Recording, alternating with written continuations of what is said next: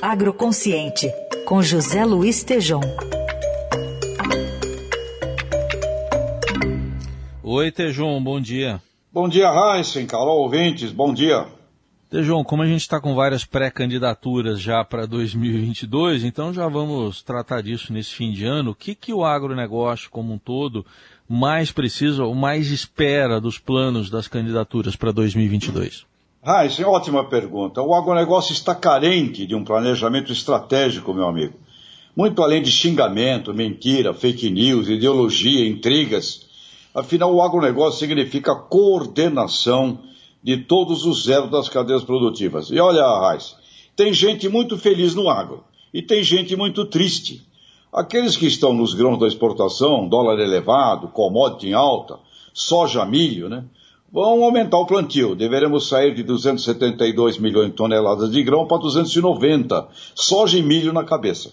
Mas também esses assustados com preço de fertilizante defensivo e insumos. E, porém, tem aqueles, Reis, que dependem dos grãos para fazer ração, óleo de cozinha, biodiesel.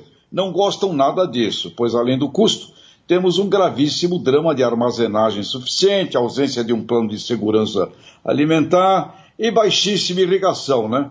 Então fica tudo nas costas de São Pedro, meu caro Heisen. Olha, as cadeias produtivas, Heisen, não estão reunidas, né? São mais de 200 diferentes entidades e cada uma procura salvar sua parte. Portanto, o que o agro espera dos candidatos é um planejamento estratégico claro de como podemos dobrar de tamanho, gerar valor, desde insumos estratégicos, passando por incorporação de pastagens degradadas, indústria, agroindustrialização, Heisen, para vender muito mais valor e menos commodity, além da segurança alimentar do brasileiro, Heisen. É por aí.